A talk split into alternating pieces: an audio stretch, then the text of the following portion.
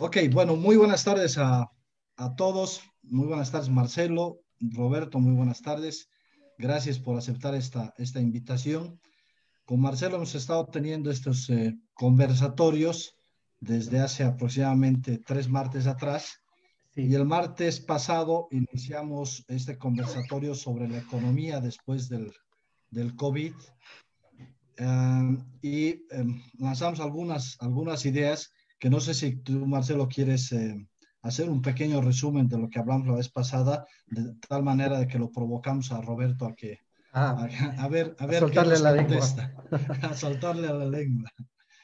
Bueno, habían varias aristas. La primera tenía que ver con eh, la base empresarial de Bolivia. Se define con un 80% de empresas unipersonales y que muchas medidas están eh, pensadas o enfocadas a otro tipo de construcciones económicas, pero la empresa unipersonal tiene una rareza, una particularidad en Bolivia y lo que veíamos es que también hay un tema de intersección con tecnologías, con e-commerce, pagos digitales y también la ausencia del Estado en poder justamente leyendo tu artículo, suscribo a todas tus palabras, el tema de flexibilizarse y adaptarse a estos escenarios.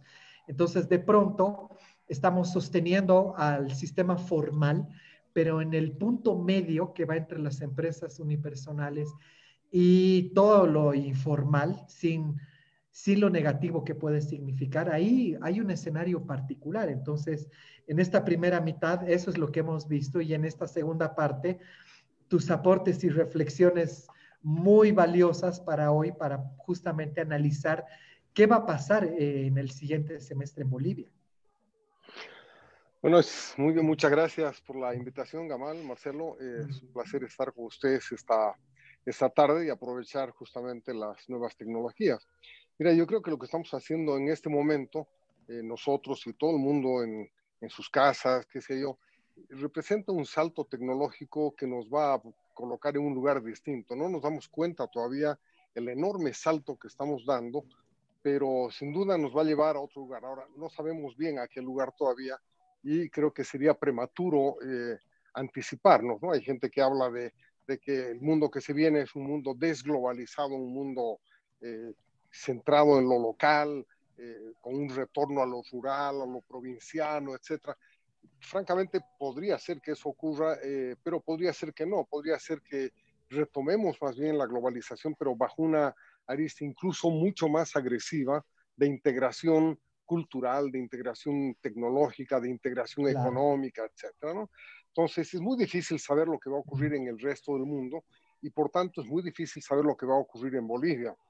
Eh, yo creo que eh, sin duda frente a lo que se viene, lo que nosotros necesitamos es lo que estoy llamando economía flexible, es decir, una economía con una gran capacidad para adaptarse a lo que sea que vaya a venir, ya sea si es local, si es global, si es ultra tecnológico o es más bien artesanal, eh, pero lo que necesitamos son ya no estructuras, sino eh, eh, empresas que son más bien como flujos, más líquidas, que son capaces de adaptarse, que son capaces de, de apropiarse de las nuevas oportunidades de una manera mucho más, más rápida la mención que tú haces muestra las rigideces que tenemos, ¿no?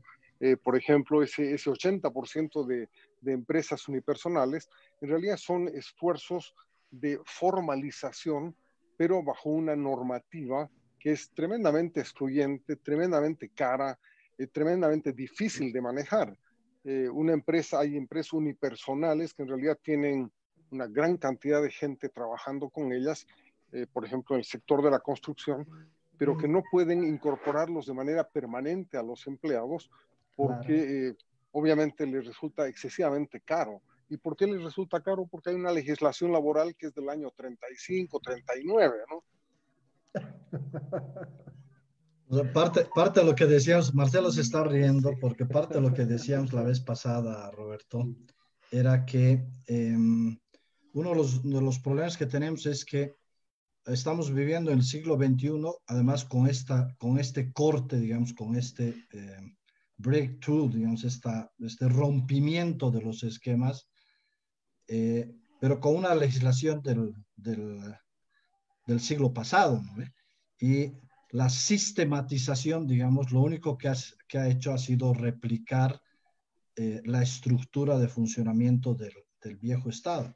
Y como tú decías, pareciera que ahora el reto de los estados, eh, Roberto, va a ser eh, mucho más complejo que el reto de los, de los empresarios privados. O sea, los empresarios privados se adaptan mucho más rápidamente al, al digamos, a, los cambios. En cambio, los, los estados son muy pesados y por eso es que se tardan tanto en, en adaptar su, hasta sus legislaciones.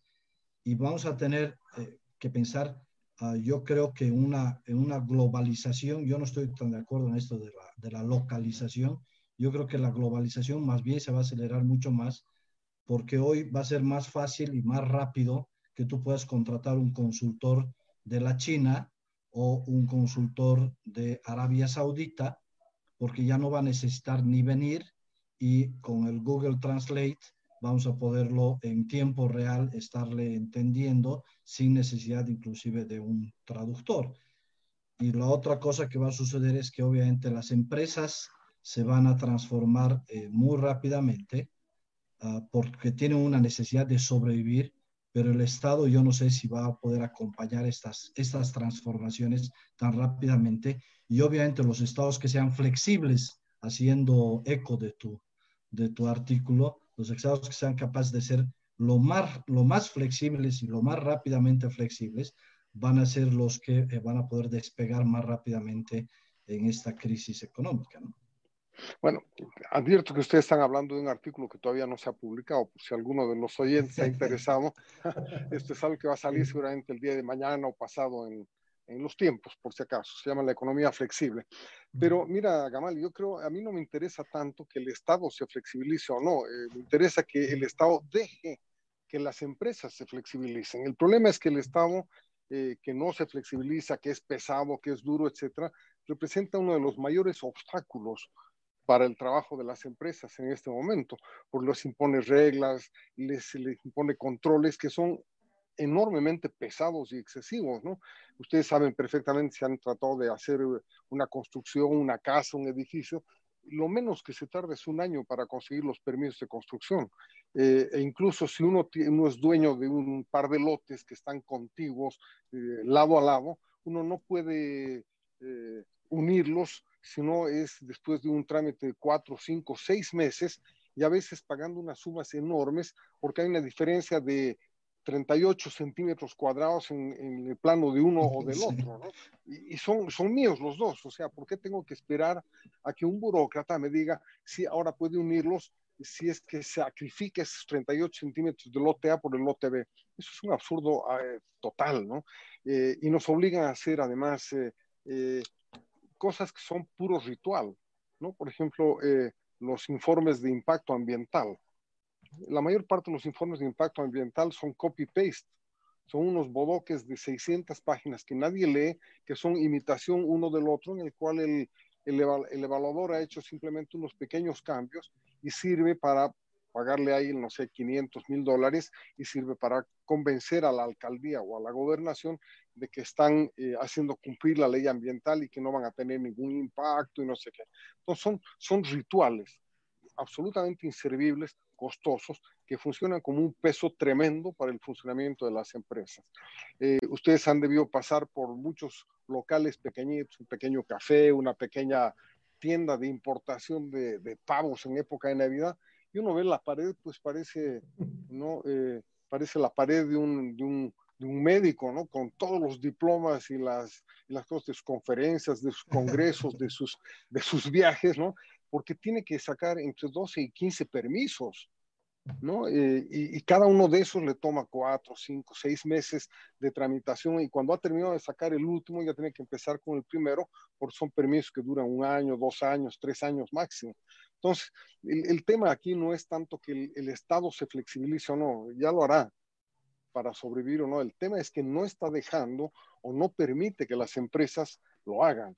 Y ese es el, el mayor, el mayor lastre para el desarrollo. En este momento el Estado en nuestros países, en toda América Latina, pero particularmente en Bolivia, es un lastre, es un peso que las empresas tienen que arrastrar y es un peso adicional a las deficiencias de competitividad que tenemos, porque no es fácil competir desde Bolivia, pues estamos en el medio del continente, no hay caminos, no hay puertos, en fin, estamos lejísimos, en medio de montañas, y encima tenemos un Estado que cree que lo puede hacer todo y que lo único que hace es poner obstáculos a los, a los empresarios, a los emprendedores y a los propios trabajadores, porque este no es un problema de empresas y empresarios, es un problema de empleo, de, de, de, calidad de empleo, también de nivel de trabajo, de nivel de remuneración, ¿no? la manera en que el Estado controla y, e impone restricciones a la negociación laboral ¿no es cierto?, ha creado un, un, eh, un sistema que es absolutamente perverso con los trabajadores formales, con los trabajadores informales y del cual solamente terminan beneficiados los dirigentes sindicales. Déjame, voy a aprovechar, perdón Marcelo, solamente voy a publicar dale, sí, claro. esta, esta foto que me parece genial de un libro que se llama El fin del trámite mm. Uh, creo que tú, Marcelo, también lo has, lo has, lo has leído, ¿no? Sí. Justamente esta mañana, el director de la AGETIC, eh, Carlos Olivera, eh, hacía referencia a este libro. ¿Y sabes qué pone en Twitter para que lo lean? Dice, adivinen qué país aparece al final de la lista como ejemplo de lo que no hay que hacer. Y todos empezamos a leer y decir, oye, no me digas que es Bolivia, ¿no? Entonces, en tono de ironía, decimos, bueno, para leer este artículo seguramente hay que dejar fotocopia de carnet, depósito en el Banco Unión y hacer fila por orden de llegada para leer el artículo. Pero a ver, aquí sucede algo interesante.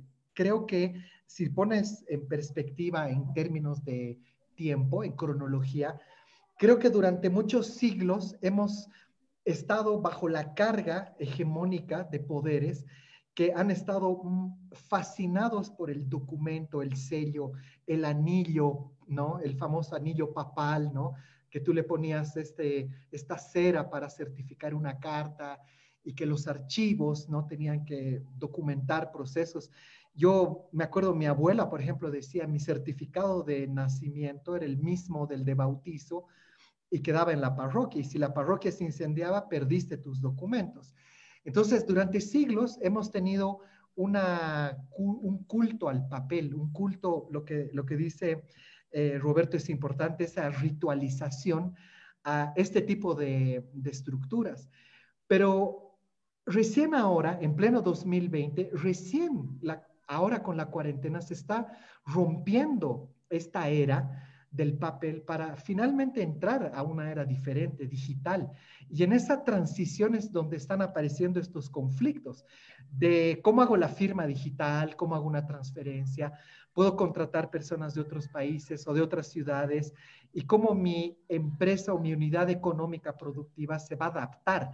Entonces, yo creo que ahí, eh, si bien, Roberto, tú dices, es verdad, el, el, el Estado no debería o no podría hacerlo, para que se adapte a todos, pero ¿cómo damos un mensaje para que no solamente sea en términos de ideas o de paradigmas, sino de que en la práctica esto en seis meses se puede implementar de forma simple? Porque siempre que vemos comités, eh, iniciativas de emprendedores, de gente que quiere mejorar este tema, siempre aparece el Estado por detrás con toda la maquinaria, ¿no? Tributaria, impositiva y toda la parafernalia administrativa que, como bien tú dices, te piden permisos, sellos. Entonces, ¿en qué momento se va a romper? Se va a terminar de romper esa ritualización. Entonces, creo que el COVID-19 ha dado el impulso inicial, pero la pregunta ahora es cómo, cómo pasamos al siguiente nivel. ¿Cuál es el siguiente nivel? Ya hay una fascinación por lo tecnológico, pero todavía no ha aterrizado finalmente en las instancias que deberían. Así que ahí, ahí la pregunta para, para ustedes, ¿cuál es el siguiente nivel ahora? Marcelo, hace, hace unos días ese artículo sí se ha publicado, lo, he difundido ya en el, en el periódico, pero eh, puedo sintetizar brevemente. Eh, lo que yo he hecho ha sido una, una propuesta que podría ayudar a establecer el pivote desde el cual podamos hacer eh, la palanca necesaria para este cambio. Y ese, ese pivote está formado por tres reformas, básicamente, ¿no? Una primera es una, una reforma del sistema de salud que permita un seguro de salud para todos y cada uno de los bolivianos.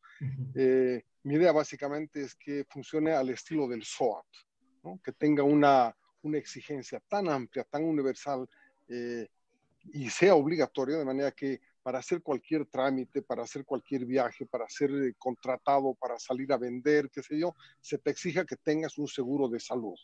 Eh, si se hiciera esto, los seguros de salud podrían bajar muchísimo de precio, porque además los pondríamos a competir a los privados con los públicos, que las cajas nacionales, que los fondos complementarios, etcétera, ofrezcan servicios de salud, pero también las empresas privadas, las cooperativas, las alcaldías, las gobernaciones, etcétera. En este momento, mira, ya hay servicios privados de salud que venden eh, seguros a 100 bolivianos el mes para cuatro personas. Entonces, no es, no es una cosa extravagante. O sea, si esto llegara a cubrir a 11 millones de personas, con seguridad ese seguro más barato podría ser incluso más barato que los 100 bolivianos. Posiblemente llegaría a 30, 40 bolivianos al mes o menos. Ahora, eh, entonces, es posible un seguro de salud que sea de carácter universal.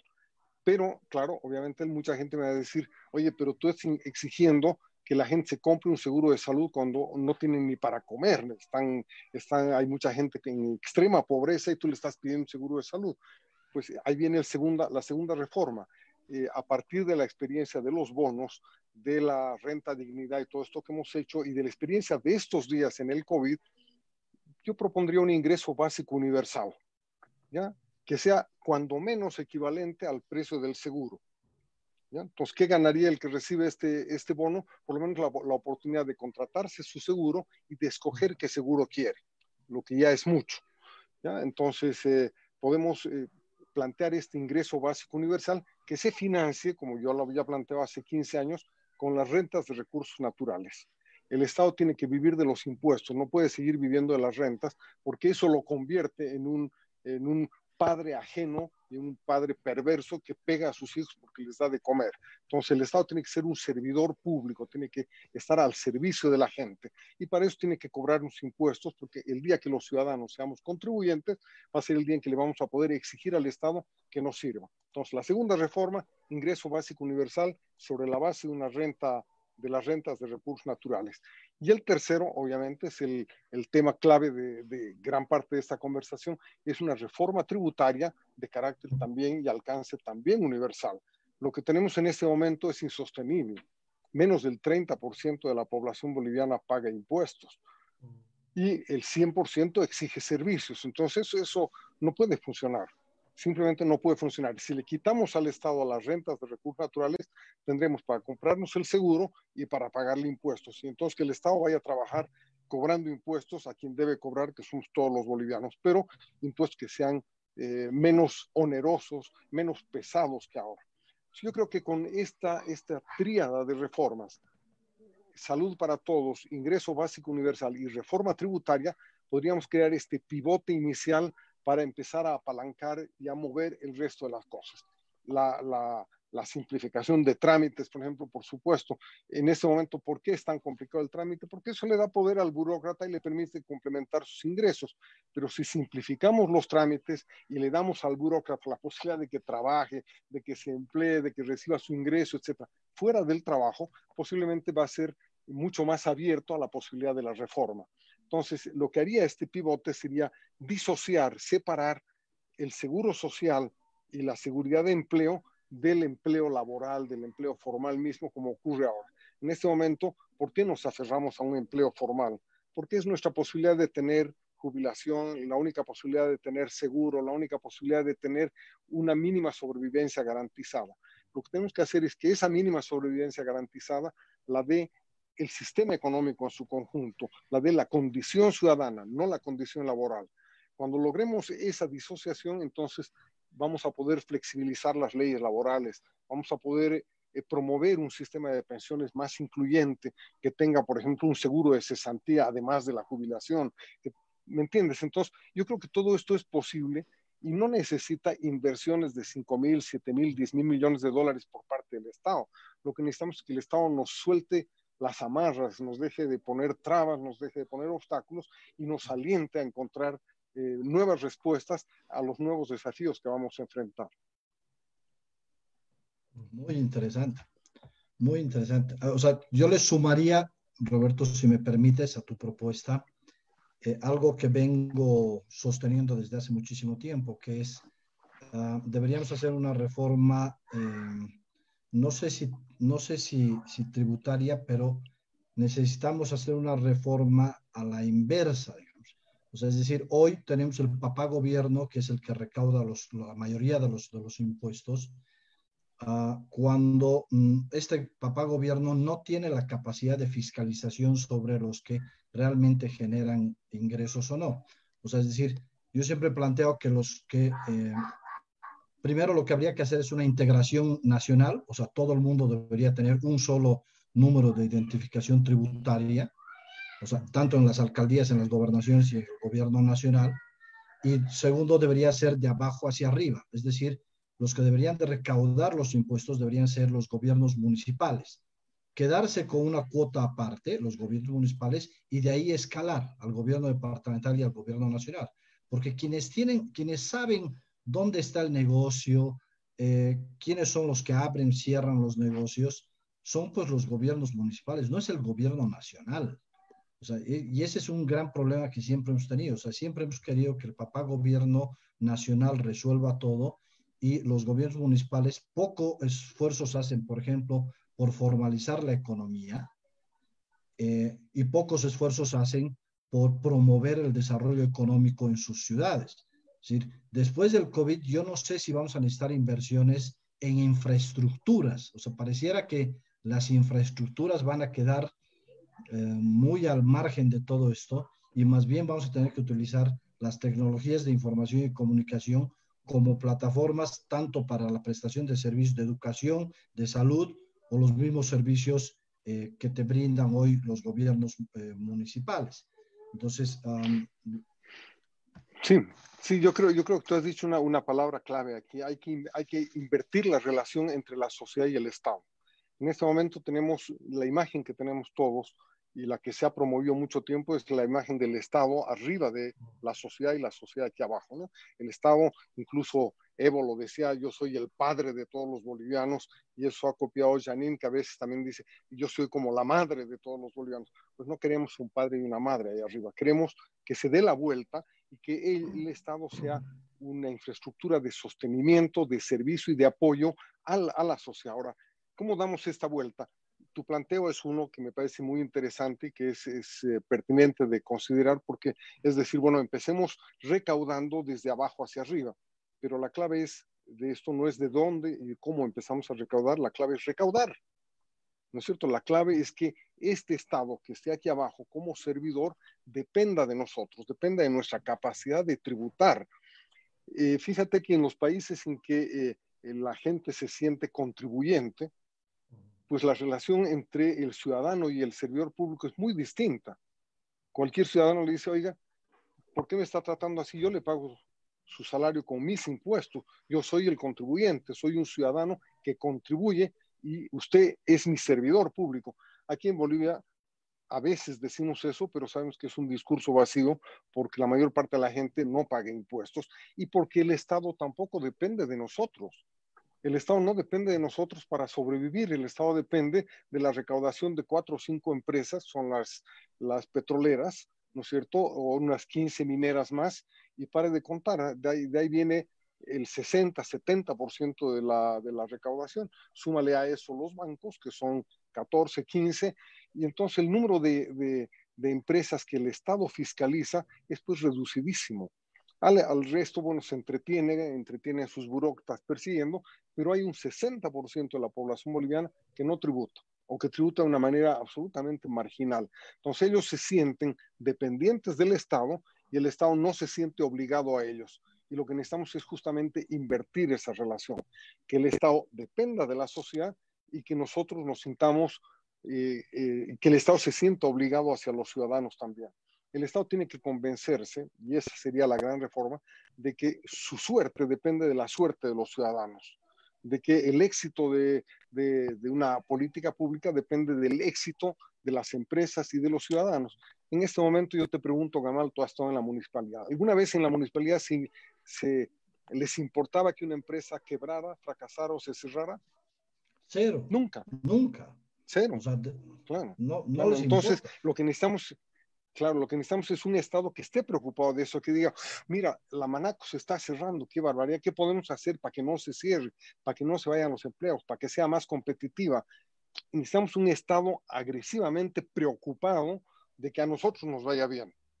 Claro, claro, por supuesto. Por eso es que te decía, o sea, este rol de, eh, del gobierno de prestador de servicios creo que se ha agotado y creo que justamente el COVID, si algo va a hacer, va a acelerar los cambios que nos van a permitir repensar el rol del Estado y en esto que yo te decía de, de transformar las relaciones, y me gusta esto de volcar la, la torta, es que, eh, o sea, si el Estado no se da cuenta que su nuevo rol es un rol de facilitador de las relaciones eh, sociales, va a quedar tan al margen de que las relaciones económicas se van a dar eh, más allá de los estados. No sé si Marcelo estás de acuerdo con eso. Es decir, el hecho de, de poder hoy, de haber descubierto que no necesitas viajar a, a, Santa Cruz o a Miami para realizar esa tu reunión que, te, que tenías que realizar antes porque tenías que ir a una, a una reunión de directorio de una X empresa, ¿no? Yo hoy descubrir que a partir de, de, estas herramientas como el Zoom puedes realizar la reunión de directorio y tiene total validez, uh, va a lograr de que te internacionalices tanto que tus relaciones comerciales eh, se han roto las fronteras y entonces los estados hasta pareciera que dejan de tener razón de ser, excepto por tu, por tu domicilio físico. Y ahí es donde a lo mejor los gobiernos locales van a ser más importantes que los gobiernos nacionales de todos los países. O sea, estoy hablando en general, no solamente el caso de Bolivia. ¿Marcelo? Claro, de hecho, mira, de hecho en ese sentido, creo que acaban de resumir de en buena manera las últimas conversaciones que hemos tenido, eh, justamente porque el Estado se vuelve, eh, como, como dice Roberto ahora, es justo lo que hablamos la sesión anterior, un facilitador, un socio que colabora junto a ti en tu desarrollo económico. Entonces, te cuento, Roberto, que en la sesión anterior hablamos de ejemplos de otros países que tienen una normativa tributaria distinta. Yo les contaba el caso de Chile, por ejemplo, donde ellos eh, categorizan a los eh, contribuyentes en primera o segunda categoría, donde la primera categoría son empresas y la segunda categoría somos profesionales, independientes, eh, artesanos, comerciantes de la calle, qué sé yo. Entonces eso permite que la base contribuyente sea tan grande porque además el Estado eh, te cobra un impuesto de, de, la transacción que realizas, pero luego te la devuelve al año siguiente. Entonces es como un ahorro obligado y que el Estado, el Estado forma parte de. Y en ese sentido también aparece otra figura interesante y es lo que hablamos también hace un tiempo atrás con el tema del teletrabajo, que existen particularidades, por ejemplo, aquí en Cochabamba, cuando se habla del desarrollo de software, de tecnología, de prestar servicios a otros países mediante estas herramientas tecnológicas, pero estamos pensando en el 2020 con realidades del 2020, donde empresas de Cochabamba eh, prestan servicios a, otros países de afuera, pero que la normativa y la lógica que tiene nuestro país todavía está anclada allá atrás. Entonces, ¿dónde eh, empezamos a equilibrarnos, no? Eh, en términos eh, sincrónicos. Por lo tanto, eso es justamente lo que estamos conversando y qué bueno tu aporte, Roberto, porque en ese sentido, esa inversión del Estado es eventualmente lo que necesitamos ahora para seguir a flote. No, sin duda, mira, una, eh, yo creo que el, el, rol del Estado en todo este proceso eh, ha quedado muy, muy debilitado, ¿no? Si ustedes se ponen a ver, en este momento hay más de 200 iniciativas que buscan la vacuna del, eh, contra el virus, contra el coronavirus, ¿no? De esas 200 iniciativas, posiblemente 198 son privadas. ¿No? Uh -huh. Debe haber dos o tres que son, que son públicas, son estatales y que corresponden a entidades eh, eh, de, lo, de, los estados en Francia, quizás en Estados Unidos otra, etc. La mayoría son laboratorios privados que están buscando, que están invirtiendo un montón y que además ya se han relacionado entre ellos y están eh, conectados en tiempo real, discutiendo cada minuto, cada segundo sus pequeños hallazgos, incluso ya han firmado contratos para comercializar la vacuna, para comercializar los remedios, etcétera, ¿no es cierto? Si esperáramos que el Estado resolviera este tipo de problemas, posiblemente nos llegaría la vacuna, pero nos llegaría de seguramente de 10, 14, 15 años, que era, es, el, es el ritmo de trabajo de los sectores públicos, ¿no? Eh, ustedes pueden en este momento en su celular también ver cuál es eh, la perspectiva del clima ¿no? En, Cochabamba, en el norte, en el sur, en Punata, en Santa Cruz, eh, en Madrid, en, el Cairo, etc. Esa es una iniciativa que no la ha hecho pues, la Comisión Interamericana o Internacional del Clima y de la Meteorología, no, eso lo ha hecho Yahoo, ¿no es cierto? Y como Yahoo lo ha hecho el Weather Channel.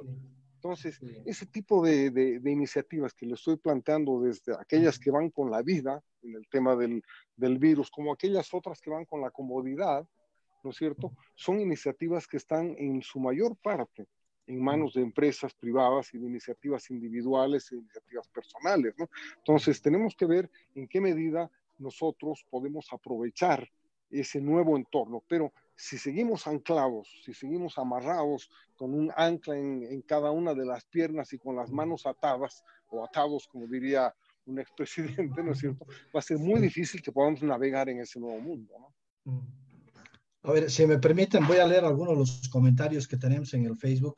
Dice, con el MAS teníamos un Estado que competía con los privados, no que incentive y no veo redireccionamiento de momento el Estado debe aliarse con los empresarios ya que ellos le solucionan el desempleo. Eh, el mayor problema es que el Estado te revienta por ser formal. Eh, regulación de tasas o actualización de las mismas, nuevas contribuciones ciudadanas. Ejemplo, enlace de actualización en los municipios de Cochabamba no fiscaliza el ingreso por el cobro de cable conforme obliga la ley 163. Ah, bueno, eh, creo, creo que está claro que el, que el nuevo camino nos, nos, está llevando a una especie de economía colaborativa donde se sumen iniciativas, o sea, o sea pareciera que la, que la competencia no es que ha dejado de existir entre, entre empresas, y obviamente coincido en que el Estado nunca debería de ser un competidor de, eh, de, de, las, de las iniciativas eh, privadas. El Estado tiene que participar en los sectores estratégicos, pero no tiene sentido que se ponga a realizar tareas como vender seguros, por ejemplo, eh, o estar en, en, en, la banca cuando no, no genera ningún beneficio adicional. Pero, Gamal, a ver, permíteme ahora hacer a mí de, de, entrevistador. ¿ah? ¿A qué le llamas estratégicos? ¿Qué cosa es estratégico en este momento?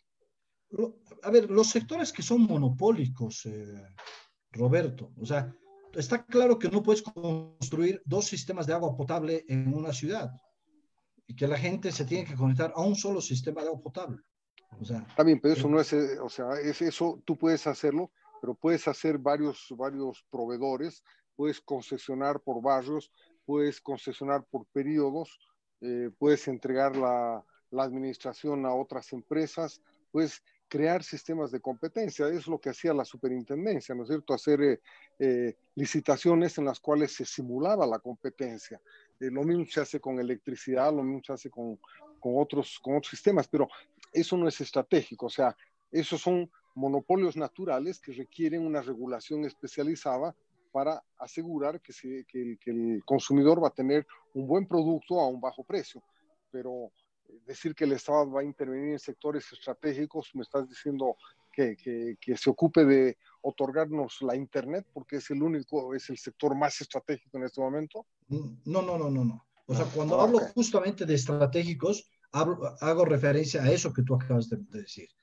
Es decir, mm, estratégicos tiene que ver con que el monopolio no te permita abusar del ciudadano. Porque uno de los grandes problemas que tenemos con los sectores desde mi posición estratégicos, como el tema del servicio del agua, es que como, como, como no tiene nadie más que, les, que, que, que la, la, única empresa que te da agua, te va a dar agua cuando le dé la gana, Roberto. Y eso no está bien. O sea, y eso no está bien. O sea, pero, pero en todo caso, lo que yo digo es, eh, o sea, obviamente tiene que haber una regulación, pero también tiene que haber incentivos y tiene que haber eh, castigos. Es decir, el, funcionario público, uno de los grandes problemas que tiene el funcionario público, en especial el de las empresas públicas, Roberto, es que haga o no haga, igual le pagan su sueldo. O sea, a final de mes, haga o no haga, igual le pagan su sueldo. Y no tiene una serie de incentivos, entonces, que lo lleven a hacer más cosas o a finalmente aportar con mayor cosas, uh, pero tampoco tiene una serie de castigos. Es decir, este, esta protección de las leyes que tenemos ahora hacen casi misión imposible que tú puedes despedir a un funcionario público. Entonces, parte de esta flexibilización que tú planteas tiene que ver también con flexibilizar el régimen laboral en las empresas eh, públicas, no solamente en las empresas privadas, porque el mayor problema que tienes bueno, es justamente en las empresas públicas. Es que, claro, pero es que aquí hay una confusión. El monopolio natural en ciertos servicios públicos eh, no obliga a que eh, la entrega o la producción del bien que satisfaga esa necesidad sea de carácter público tampoco. Fíjate lo que ha sucedido durante muchos años con Elfec. Elfec era una empresa privada, era una empresa privada y entregaba electricidad y eh, entregaba electricidad bajo un sistema concesional controlado y vigilado muy estrechamente. Luego se la nacionaliza y bueno, ahora, ahora está entregando la misma energía, qué sé yo, no hay, no, hay mucha, no hay mucha diferencia en eso, pero lo que quiero decirte es justamente no hay mucha diferencia. O sea que perfectamente tú puedes establecer un sistema de regulación sobre el privado que incluso es mucho más eh, coercitivo, mucho más eficiente que sobre el público, porque en el público puede haber colusión política entre el que da y el que vigila, y ahí, ahí tienes una, una dificultad adicional, que es lo que ha estado pasando en, en y tú lo sabes muy bien, en el caso de Cochabamba, tenemos, tenemos, estamos pues condenados a un sistema monopólico, abusivo en una parte, pero es abusivo no solamente con el, con el consumidor, es abusivo con el resto, ¿no es cierto? Porque al resto de la ciudad la hemos condenado a una competencia mortal entre aguateros y poceros y no hay quien los regule y quien los vigile. Entonces ahí, ahí en, ese, en esa parte de la ciudad hay una competencia despiadada, sin regulación, donde la gente compra agua de muy mala calidad a un precio carísimo. 7 bolivianos el turril. Es 35 eh, bolivianos el metro cúbico, cuando aquí en el centro o en el norte, que sé yo, estamos pagando que 5 o 6 bolivianos el metro cúbico. Eso es absolutamente despiadado con el sector más necesitado. Entonces, es una prueba de que el sector público esto es un absoluto desastre y no nos ayuda a resolver los problemas nacionales. Y te recuerdo simplemente lo que hemos sacrificado en Cochabamba. El año 2000 hemos mandado al diablo un contrato que obligaba a la empresa a tener cobertura del 98% en menos de cuatro años. ¿No es cierto? La obligaba, si no eran unas penalidades y unas multas brutales. Y en esa época, recordarás, apenas aparecía agua despilfarrada en una esquina por si había roto una cañería, salía en primera plana en el periódico y aguas del Tunari lleva dos días sin arreglar esto. En este momento hay lugares donde el agua fluye durante tres, cuatro semanas y no aparece ni en la última plana del periódico la noticia de que Semapa no arregla esa, ese desperfecto, ¿no? Entonces, tenemos una, una, una, un problema que, del que deberíamos aprender por lo menos de nuestra propia experiencia, pero hay algo que nos impide hacerlo, hay algo, hay un velo que nos, que nos impide apreciar lo que hemos perdido, lo que podemos ganar y nos lleva a resignarnos en lo que se llama equilibrios de bajo nivel, de acuerdo, de acuerdo. Y te propongo que hablemos del tema del agua, porque bueno, es un tema fascinante en otro, en otro conversatorio. Porque, porque, porque sí, sí, o sea, a ver, lo que sí está claro es, yo he escrito un artículo que se llama uh, Ser pobre es muy caro. Pero lo que no entendemos es que ser pobre es muy caro para la sociedad. O sea, no solamente para el pobre porque resulta que el pobre tiene acceso, tiene muy bajo acceso a los servicios básicos, eh, o sea, no tiene, el, ejemplo que has dado, o sea, 7 bolivianos el turril, cuando pagamos 5 bolivianos nosotros aquí el metro cúbico, o sea, mil litros pagamos 5 bolivianos y ellos tienen que pagar 35 bolivianos agua de turril que no sabemos si es potable, por si acaso. O sea, entonces es un crimen, siete veces más tienen que pagar. O sea, ¿es caro ser pobre? Claro que es caro ser pobre. Si tiene que pagar siete veces más el valor del agua y nosotros lo único que tenemos que hacer es abrir la pila o preguntarle cuánto tiempo se tiene que, o sea, lo que les sucede a los niños eh, en la zona sur, se mueren, se siguen muriendo de diarrea, Roberto, porque no tienen agua en las escuelas. Entonces hemos tenido que incentivar nosotros, ahí junto con la Fundación Abril, hemos, hemos hemos promovido los tanques cosechadores de agua porque nos íbamos a tardar mucho en llegar con, con agua para que los niños se puedan lavar sus manos. Hoy, en esta crisis del COVID, ese tema, por ejemplo, es vital. Es vital, porque si no, se van a morir, porque se van a contagiar a través de sus manos. ¿Cómo vas a hacer con, con eso? Pero bueno, es un tema muy apasionante y seguramente vamos a hablarlo en otro momento. Regresaremos al tema de la, de la economía y del rol del Estado y, el, lo, que, lo que planteamos con Marcelo, nuevo modelo mundial, nuevo orden mundial. ¿Tú qué dices, Marcelo? A ver, me pasa algo curioso. Cuando estaban hablando del 2000, yo me acordaba y decía, ¿dónde estaba el 2000 ya? y bueno, eh, había salido de la universidad y me tocó vivir en La Paz. Estaba eh, de paso aquí en Cochabamba y era una ciudad realmente en guerra, ya. Me acuerdo que salí apenas, las imágenes que me vienen a la cabeza me sorprenden, pero ahora me pasa algo curioso y les cuento que doy clases en la universidad y tengo alumnos que han nacido el 2000 y ya están en la universidad y ya están pensando, ¿y ahora qué voy a hacer? ¿Qué tipo de emprendimiento, qué tipo de negocio voy a desarrollar? Y de pronto están mirando eh, otro enfoque empresarial, ¿no? Otra mirada empresarial muy distinta a la que hemos visto nosotros. Entonces, de pronto pienso en ellos y ellos son los primeros en entender justamente la pesada carga formal, estructural, tributaria que tiene el Estado y están descubriendo formas para, no quiero decir la palabra eludir, pero para reinventar ciertas eh, maneras. Por ejemplo, eh, en vez de hacer un food truck, eh, me voy a asociar a una cooperativa de food trucks donde compartimos, colaboramos entre todos con las licencias de la alcaldía, por ejemplo. O vamos a alquilar entre varios una casa y cada uno se va a dedicar a un espacio y ahí va a ser su negocio. Entonces, lo que tú decías de la economía colaborativa, de pronto parecía hace 20 años atrás, ¿no? Como una idea exótica de los años 60, ¿no? Woodstock, pero hoy día al escenario actual y con las tecnologías que tenemos, parece que se está, em, está resurgiendo la idea, pero en las nuevas generaciones, tal vez ya no nosotros, pero si tú le preguntas ahora a los chicos de 20 años, te van a hablar de eso, te van a hablar de otros términos, con otros conceptos como carpooling, ¿no? Y, eso me parece interesante porque otra vez la pregunta es, ¿y, qué, y dónde coloco el Estado acá? ¿Y, ¿Y dónde aparece toda la formalidad acá? Y te diré que me sorprende ver en ellos ese espíritu. Ojalá no lo pierdan, pero creo que a la larga esta cuarentena está también ayudando a despertar el espíritu emprendedor en muchos jóvenes o personas que no la habían desarrollado todavía. No, yo creo que eso es, eso, eso es importante. Yo creo que ha ocurrido muchas veces. Eh, un, joven piensa en abrir una empresa, empresa pequeñita, primero eh, para vender lo que él produce, lo que él piensa, lo que él hace, etcétera. Pero fíjate el momento que empiece a crecer, el momento en que necesite aumentar su escala de producción, el momento en que necesite contratar gente, ahí es cuando eh, aparece el peso del Estado que se lo va a impedir, porque para contratar gente en este momento tú prácticamente contratas de por vida. Una vez que contratas a una persona no la puedes despedir.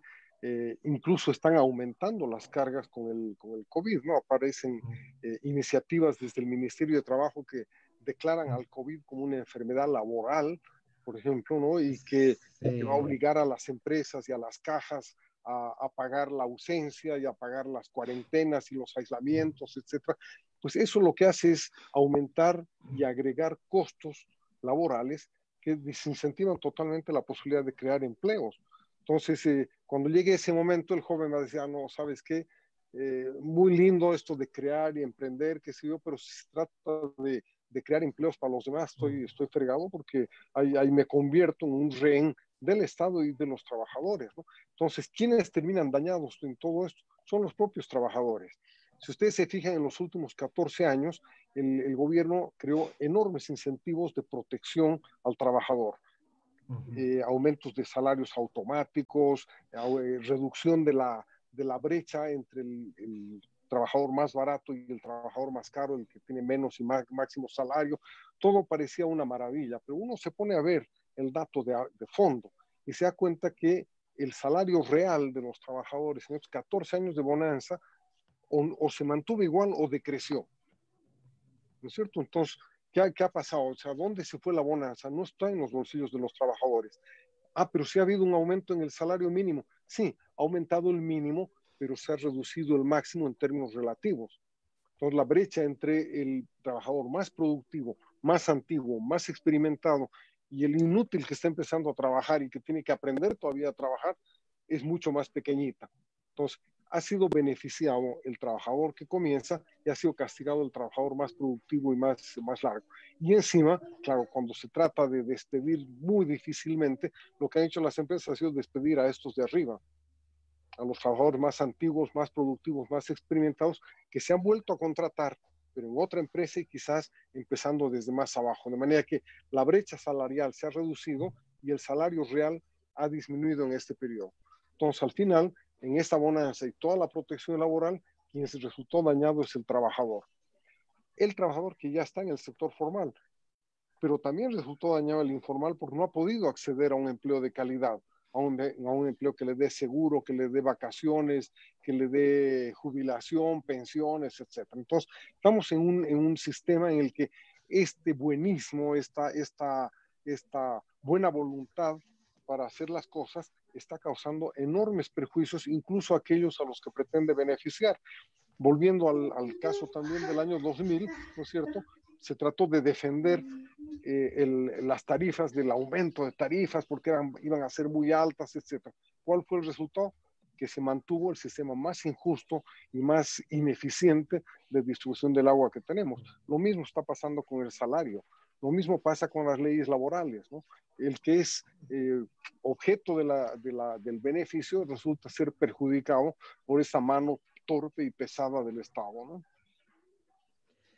Sí, de hecho, mira, un comentario que han puesto en Facebook, en tu página, Gamal, hay una frase que me parece espectacular que dice eh, Waldo, dice, el ciudadano tiene que dejar de ser tramitador del Estado todos los documentos y requisitos para cualquier trámite deben estar en línea. Ese comentario me parece espectacular porque ese es la primera, el primer punto de partida para empezar a mejorar esta relación de sociedad y Estado. Pero hay, una, hay, una, hay una medida que podría ser mucho más sencilla y más fácil de implementar. Por ejemplo, si una persona aquí necesita hacer un trámite, aquí le dicen, bueno, a ver, son tus requisitos, los reúne, los presenta. Si no hay respuesta en 10 días, si no hay respuesta en 10 días y él cree que ha hecho todo en orden, se toma la no respuesta del Estado como la aceptación. Y el, el, que ha presentado se compromete, mediante una declaración jurada, a cumplir las normas bajo las cuales está solicitando su registro.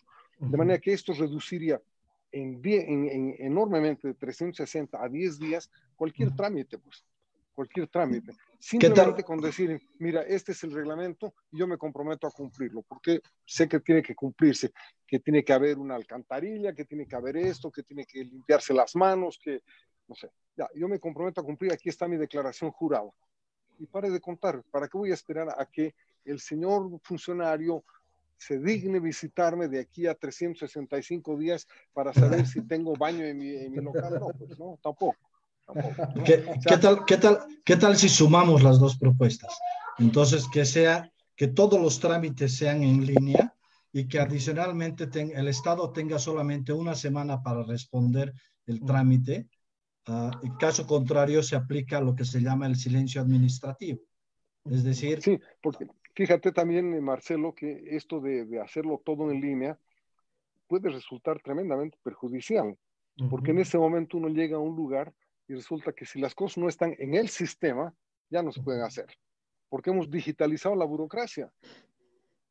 Sí, totalmente de acuerdo. De hecho, Mónica puso un comentario ahora, pero la voy a citar. Eh, el otro día veo si ella iba a recibir el bono universal, pongo sus datos en el sistema y era un, no sé, martes y abajo decía, estamos procesando su solicitud, vuelve el viernes en una web. O sea, eh, tu frase es exactamente la, definición de lo que está sucediendo. O sea, burocratizar lo digital es lo último que debería pasar ahora.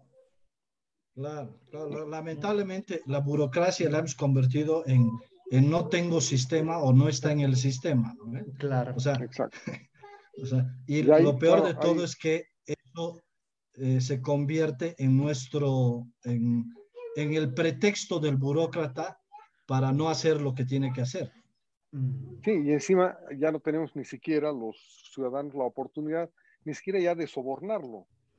Antes, antes cuando el tipo decía... O de reñirlo, por no decir otra palabra. Uno le da 50 pesos, aceleraba. pero ahora no, ahora la culpa la tiene el sistema, lo siento señor, el sistema. Entonces uno tiene que, que, que sacrificarlo todo en aras de, de, de, ese nuevo Dios que es el sistema. ¿no? ¿Verdad? Bueno, amigos, la verdad es que ha sido extraordinaria nuestra, nuestra charla. Estamos casi llegando ya a más de 50 minutos eh, en, en, este espacio. Um, no sé si para redondear eh, quieras comentar algo más, mi querido Marcelo. Después le damos la palabra a nuestro invitado. Y si les parece, cierro, cierro yo este, este que ha sido una charla exquisita, porque hemos tocado varios temas y creo que además provocadora porque va a generar una discusión muy grande en, en, en otros lugares que no, que no los vamos a poder ver nosotros. Claro. Bueno, más que todo, un, un spoiler para que lean el artículo de, de, Roberto que se va a publicar próximamente. Voy a sacar solo una frase de lo que has escrito, porque esta frase a mí me toca directamente. Estamos hablando mucho del tema economía, empresa, Estado, pero buena parte de todo esto surge también del sistema educativo y esa a la larga va a ser también una conversación que vamos a tener. En una frase dices, nuestro sistema educativo es extremadamente rígido e impide la innovación.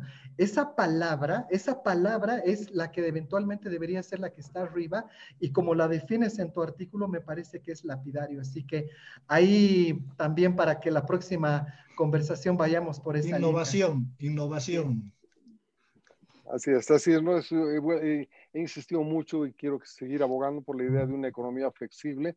Necesitamos flexibilizarlo todo, flexibilizar el sistema laboral, flexibilizar el sistema de salud, el sistema educativo, necesitamos flexibilizar las normas, los trámites, la burocracia, etcétera, porque si no hay flexibilidad no nos vamos a poder adaptar a lo que se viene. Lo que se viene puede terminar liquidándonos como país, como economía, etcétera. Entonces necesitamos realmente tener mayor agilidad para adaptarnos. Y ese es, ese es el gran desafío que tenemos adelante. No sabemos lo que se viene, pero tenemos que adaptarnos, no estamos perdidos. Bueno, muchísimas gracias, eh, Marcelo. Gracias, gracias, mi querido Roberto. Voy a cerrar, si les parece, con la portada del, libro, El fin del trámite eterno. Ojalá que eh, esta flexibilización que nos, que nos, que nos plantea eh, Roberto también nos permita flexibilizar lo que nosotros pensamos, que a veces pensamos que somos los únicos que tenemos el, la, la razón y que eh, en especial el gobierno entienda que si no flexibiliza sus, eh, los viejos roles que cree que, que tiene, um, la, lo, la, economía lo va a sobrepasar independientemente de quién esté en el, en el poder. Así que muchas gracias de nuevo a todos ustedes y será hasta la próxima. Gracias, muy buenas tardes. Que les vaya bien, chao, chao. Suerte. Chao, chao.